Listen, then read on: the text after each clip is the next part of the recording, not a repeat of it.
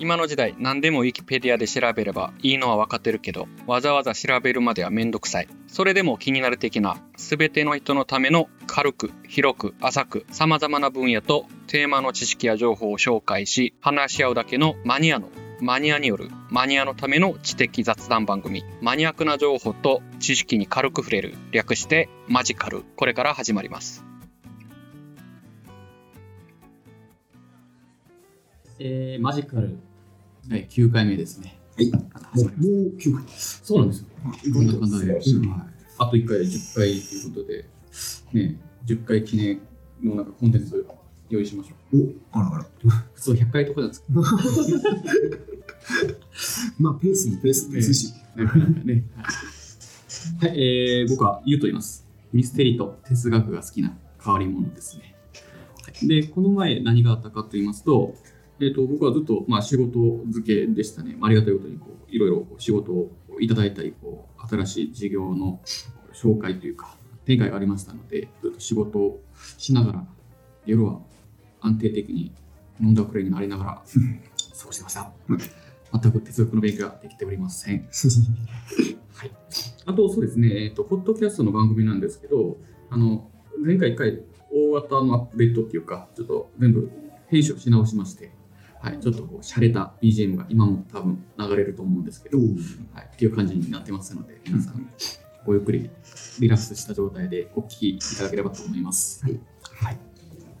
じゃあ、私、えー、汚くてジーザスと申しまして、まあ、あの、酒飲みは酒飲みなんですが、まあ、あの、ちょいと、あの、気になる出来事がありまして、はい。えーまあ、気になるというか、ずっと昔から、なんでなんやろうねーって思ってるのがありまして、はい。それというのは、あの、映画見に行ったんです。はい。あの、今、まあ、いろいろと何らか話題な、あの、バイオレット・バーガーデン、あの、京にですね、京都アニメーションのはい。あ映画が今はいやっておりまして、はいまあ、それ、まあ、それじゃなくてもなんですけど、あの、映画やって、あの、最後のあのエンドロール、はいあれの時に、もう帰らはる人がおるんですよ。あ。あれ、ああ。はい。あれ、なんでかなと思って。うーん。まあ、あの、いろんな理由があるとは思うんですが、まあ、エンドロールあの終わってからも、なんかまだもうちょっとだけ話が、ちょろっと最後メッセージ性みたいなのとか、クッキー映像っていうか、ね、次回の予告みたいなのとかがある的な流れもあるのになぜあの人たちが変えるんだろうかってうん。それがちょっとあの気になったっていう、はいまあま全くねいろいろな脈絡なんもないんですけどいきなりなんですけどはいただ。気になってっていう。あれ、確かに、最近になって本当にだいぶ減ってきてる気がするんですけど、うん。昔はそれこそ半々どころか、あほんとすぐ帰る人が多かったようなイね、メージですね。まあな何か急いでるのか本当に映画館出た時の混雑が嫌いなのか 理由がわからないんですよねあれはトイレがよっぽど、まるまるまるねあとは、なんか考えられるとしたら、その映画を見る行為をうん。インプットとして見るのか、ああ自分の時間を消費するっていう認識で捉えるのかの違いが大きいかもしれないな。なるほど時間を潰すっていうか、流すうん。行為なんであれば、それはエンドロール、はい。あんま興味ないでしょうね。なんか、消耗的なはいことに考えてるんだったら、でもそれを新しい作品であったり、うん。何かそういう芸術媒体というか、はい。そういうものとしてちゃんと向き合う認識をすると、うん。うん。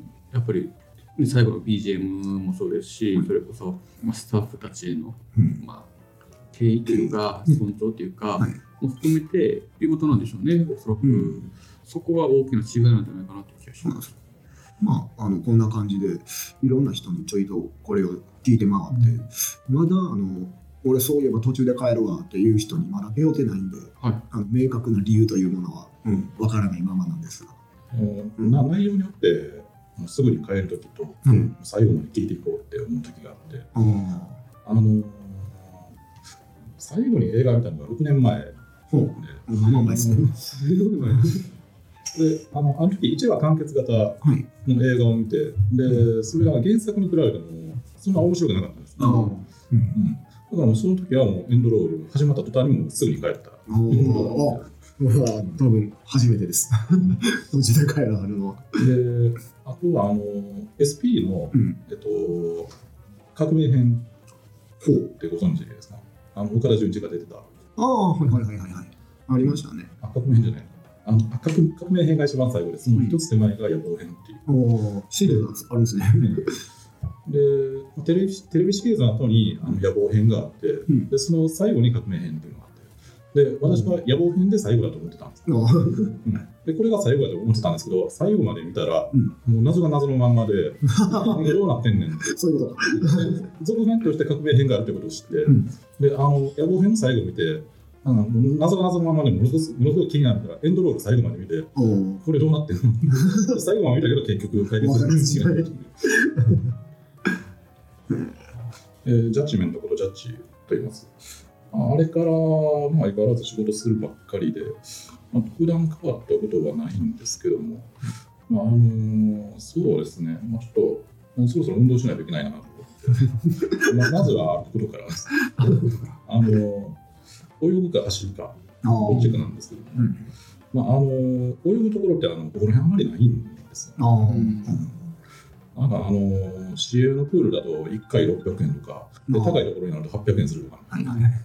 あの兵庫県のあ尼崎市とか、うん。うん、800円も出していけないな、うん、で、うん。まずは歩くことから始めようかなと。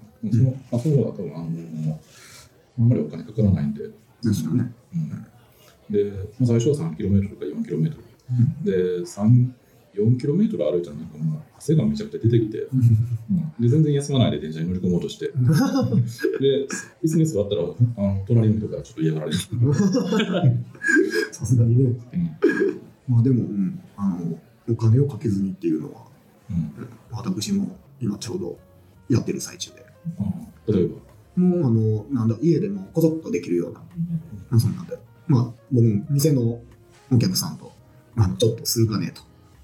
同い年のやつと、あと、話盛り上がって、どいつも、僕もそいつも、あのまあまあ、このビール飲みという、このスタイルは、もう、あの、崩さずに、ビールは飲みつつ、飲みつつ、うん、でさらになんかそうやってあの、ね、ジム行ったりなんやしたりのあのお金をかけずに、まあ、あのある程度数でも何でも腹回りでも少なくしようかのやつを今やっておりまして、おーどんなのやってるんですか？まあ、あの昨日ちょうど名前が発覚した自重トレーニングっていう、はい。まあ、自分の重さっていう、はい。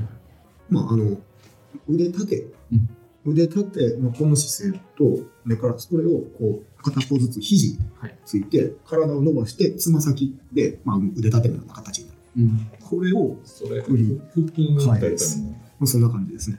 体幹やったりなんやったりとか、まあ、そんなんやったりをこういろいろ中心にちょこちょことやっててまああのわずかやけどまあなんかそんなんであの楽ちんにできたらっていう あざましい考え方なんですけどいそれを10分を3セット繰り返すとか。やもう、まあ、そんな感じですそんな感じです10分3セットです結構ねこれ、それ10分3セット厳しいですよ、多分。結構ね結構しんどいですよ。うんそこくるんですよ10分連続で続けるっていうのは。これは最近やりだしたけどもずっとやってるのはこの姿勢のままであの3分まあ、リスナーの方にはこの姿勢っていうのは なかなかあれなんですけど、やっぱりあの皆さんおおよその通りなんですけど、まあ、こんな感じで毎日ビールバカスカ飲んでたら、なあ、もう変われへんなっていう、そんなあれなんですけど。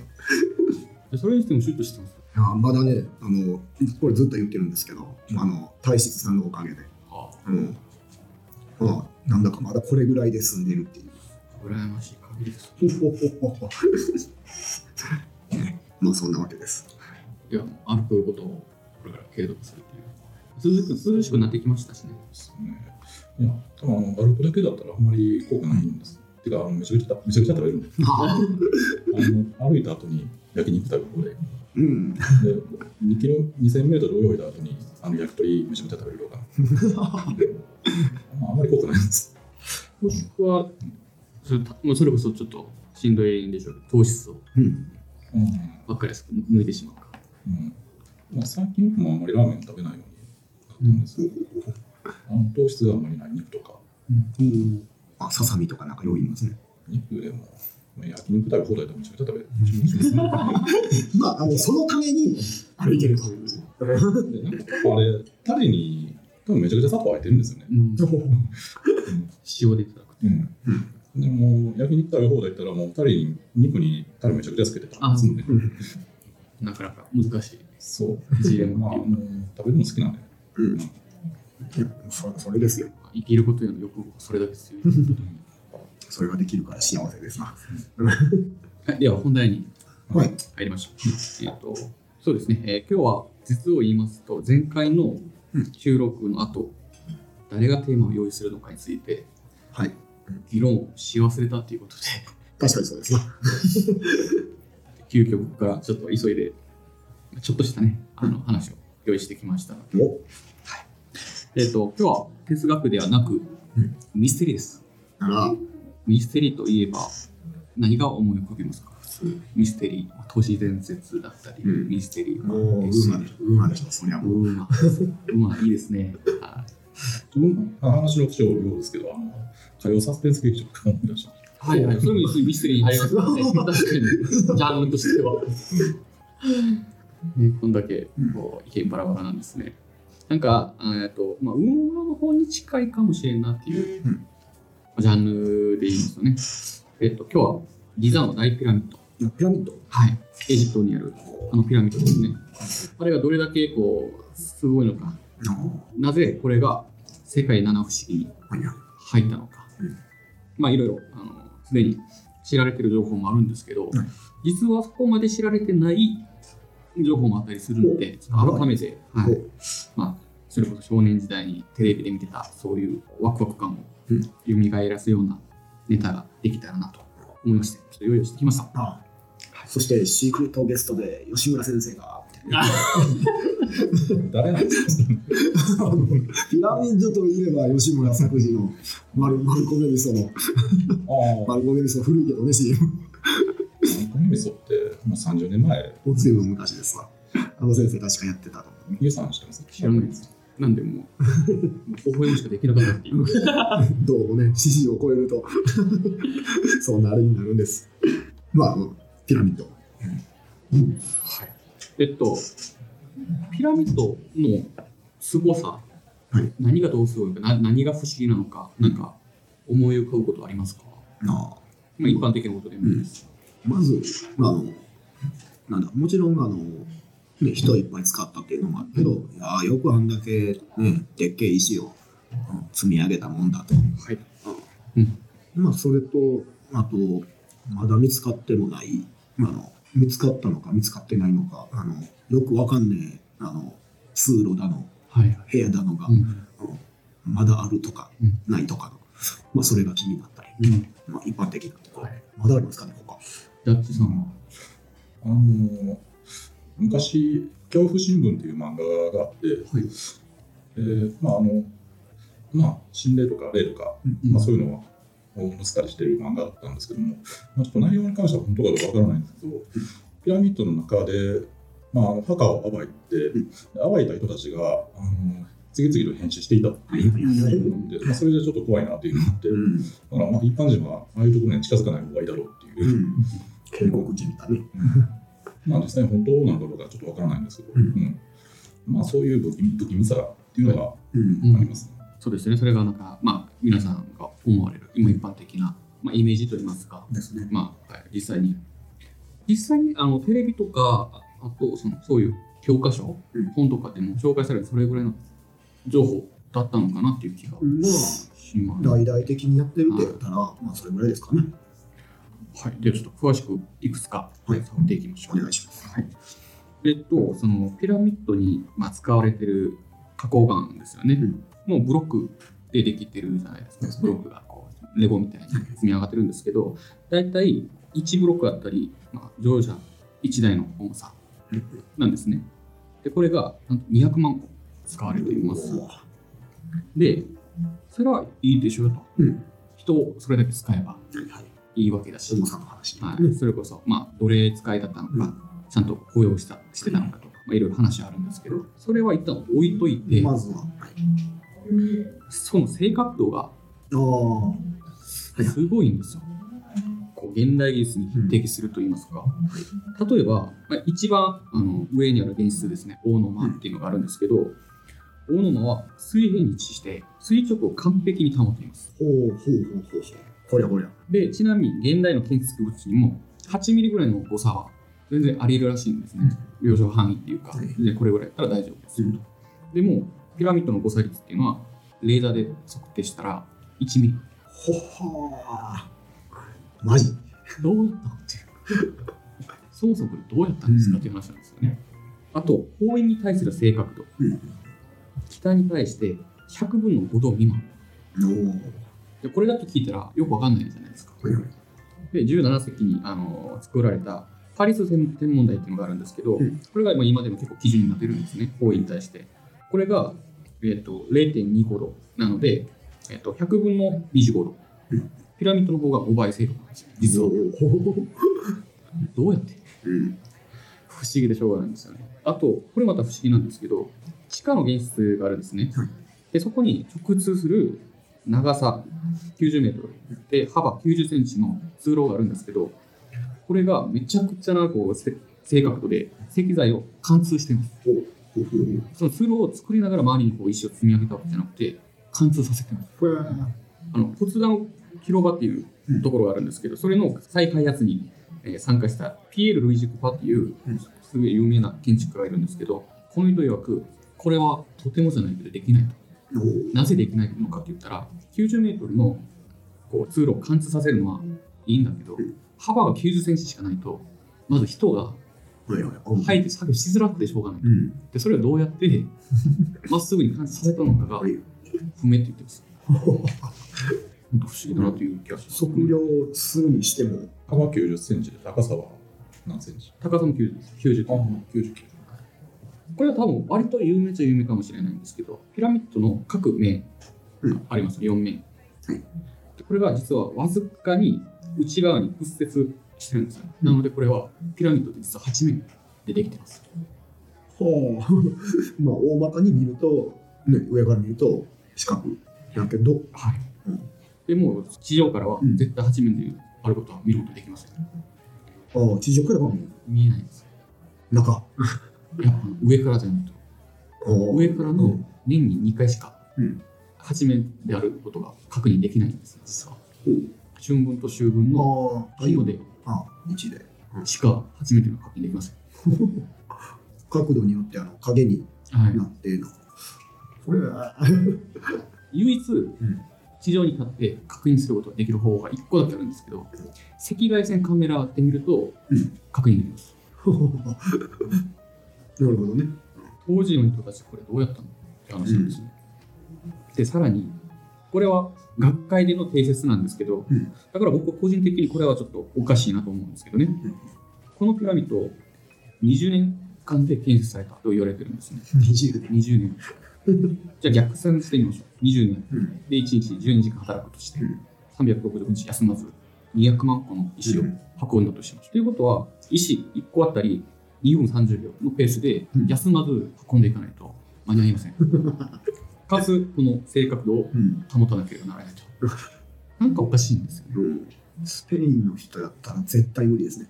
なんでなんですか？いや、まあ、全然ピラミッドちゃうんですけど、あの、サグラダ・ファミリア。まあ、あの、最近ではもうちょっとで完成するよみたいな言ってはんねんけど、まあ、あれをあの日本の業者がやったら、あの、まああんなの速攻できると。うん、で、その理由が、あいあいつら CS 出しすぎっていう。えー、なんか、とりあえずそうやってあの手で持てるようなブロックをてっぺんまで持ってって、あー、今日働いたな。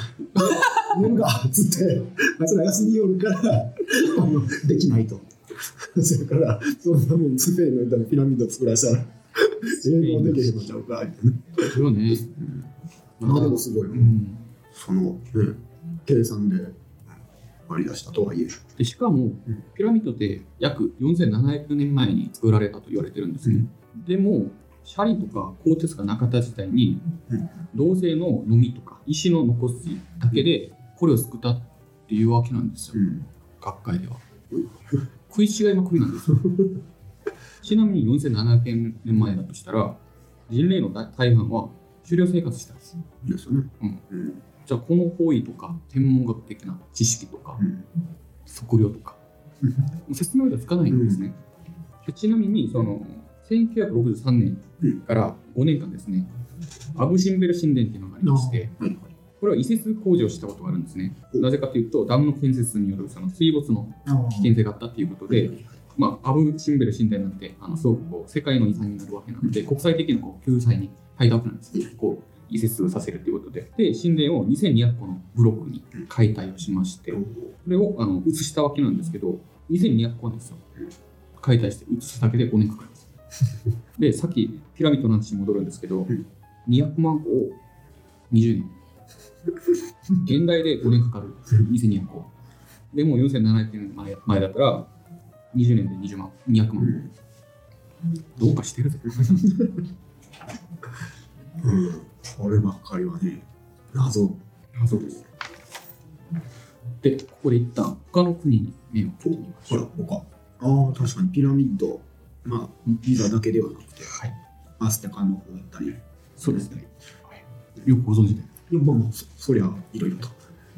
えっとイースター島ですねああ、はいはい。三角形の形をしたうんうんあの周囲60キロのすすごい狭い島なんですけどイースター島って言ったら何が思いますか？ああ、もう、モアイがね。モアイですね、うん。はい、でモアイ像って火山岩で作られた巨像らしいんですけど、このモアイ像の石の年代はうん。大体わかるらしいんですよ。う調べることで、はいはい。でも石自体はわかるんだけれどもそれを彫刻した年度なんてわかることできない。らしいんですよ。ねでここにもエジプトと同じくうん。石たちがあの隙間なく積み上がってるんですよ、はい完璧にんでその周りに製作途中のモアイ像が数百個あると、例えば、えー高さは5メートルから10メートル。で一番大きいものは20メートル。でかいね。でかいです。もしこれが完成されたとしたら、うん。重さ250トンうん。に及ぶらしいです。この巨大モアイ像の周辺にですね石に円筒型の跡が掘られてるのが残ってるんですよね。ということはドリルを使わないとうん。円筒型の穴って開かないん。あですよ。しかもこう螺旋状の。跡が残ってるんで。これって実はエジプトにもそのまま残ってるんですよね。ほら。全く同じ道具を使ったとしかうん思えない。でもその後が現代のドリルの跡と全く一致してる、うん。なんでしょう。とでちなみにあの今まで実験を通して、うん。人力を通してね設置可能だったモアイ像は5トンが最大らしいです。5トンまでは何か知恵を絞ってそれこそその昔の方法だけで立てることができるあでもうほとんどの巨像たちって60トンを超えます。しかも堆積場から 15km あ、結構離れてましたね。離れてるんですよ。どうやってこれを持ってきた？うん。エジプトもそうなんですけど必ず石が関係してるあ気がするんですよね。で、もう一個ちょっと面白いのがあって、これあんまり関係ないんですけど、モアイ像って基本的に海側を背中にして背を向けてるんですあ、はね。いはい。でも、その中の7つだけうんは海を向かって見てるんですよ。あら。並んでるんですよ。うん。で、この7つだけ海を見てるのはいいんだ。うん。これ不思議なのが、これもまた春分と秋分。太陽が昇るときだけうん、まっすぐにこう太陽が当たる設置されてる。で、またそのイースター島に伝わる文字ですよね。もう未だに解読されてないんです。よね。あら。まあ、情報が少なすぎるっていうこともあって。でも、一説には、あのパキスタンのモヘンゾだろっていう遺跡があるんですけど、そこの情景文字とうんそっくりだそうです。あら。でも、この2つのイースター島とパキスタンの距離はうん。約2万キロ。果てしないね。次、ペルーにも目を向けてみましょう。ペルー。えっと、ペルーといえば、うんナスカ。ナスカか。ナスカといえば、まあ、地上への。そうですね。地蔵絵ですよね。まあ、ここはまあいろいろ、まあ、いろいろあるんですけど、まあ、一番有名なのは、その、長さ165メートルの、うんあの、地蔵絵なんですよね。